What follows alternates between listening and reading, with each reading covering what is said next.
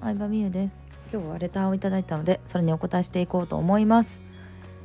はい、えー、みゆさんいつも音声をありがとうございます。楽しく聞いてみます。聞いています、えー、質問なのですが私はやる気あるお客さんを集めたいなと思っています。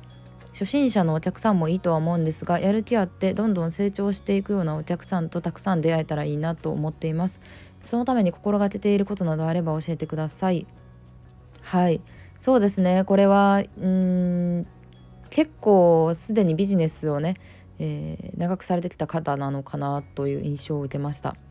うん、お客さんとたくさん関わったからこそ出てくる悩みというか、えー、まあ希望だとも思うんですけどまあ一つは、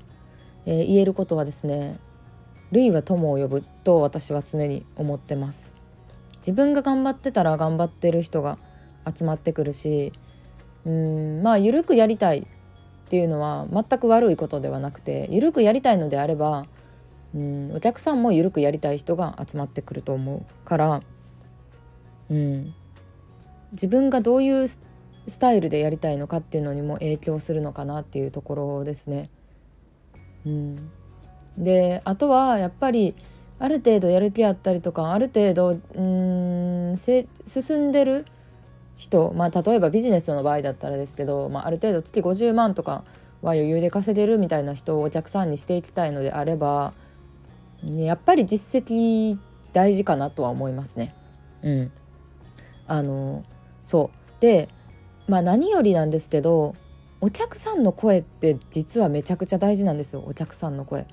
お客さんの声を見てお客さんって集まってくるんですね。なのでまあ、今までこう教えた方だったりとか関わった方で理想のお客さんやなって思う人がいたらその人のお客さんの声を前面に出してほしいわけなんですよ。うん、で本当にこれ全員が無意識で感じてるんですけど服のアパレルのお店とかもそうですよ。あの自分と全く違うタイプのモデルが着てるアパレルの店では絶対服買ってないと思うみんな。うん、あの服がどうっていうよりかはモデルがギャルばっかりのあのお店だったら絶対買わないじゃん。自分がギャルじゃなかったら。みたいな感じでお客さんの声を見てあの雰囲気だったりとかうんまあ実績とかももちろんそうだしそういうのを示してあげることで似たようなお客さんが集まってくるのでうんまあやっぱりいいお客さんを集めようと思ったらまずはそういう人をまあ、自力で育てるっていうのが答えになるのかなとは思います。うん、で何人かそういうねあの育ってくれたお客さんの声をね出してると、まあ、似たような人が自然とね集まってくるようにもなりますし、まあ、あとはやっぱり大事なのは自分自身が努力し続けてる姿を見ることでやっぱ本気のお客さんっていうのは集まってきてくれると思うので、うん。まあ、やっぱりいつになっても私はこうなんだろうな、まあ、努力してるというかうーん、まあ、改善し続けてる姿、まあ、努力っていうとなんか頑張ってるみたいなイメージがあるんで伝えたいこととはちょっと違うんですけど、まあ、常にいい方法を探し続けてる姿っていうのは見せていきたいなとは思います。うん、自動で売り上げ上がるから何もしないっていうのは私はなんか全然そういう人がいるのはいいとは思うんですけど私はやっぱりうんもっといい方法がないかっていうのをね探し続けたいので、うん、そういうのをねあの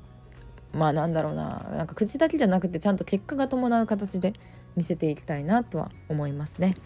ということで答えになってたらいいなと思います。レターでの質問ありがとうございました。皆さんもぜひレターを送ってきてください。バイバイ。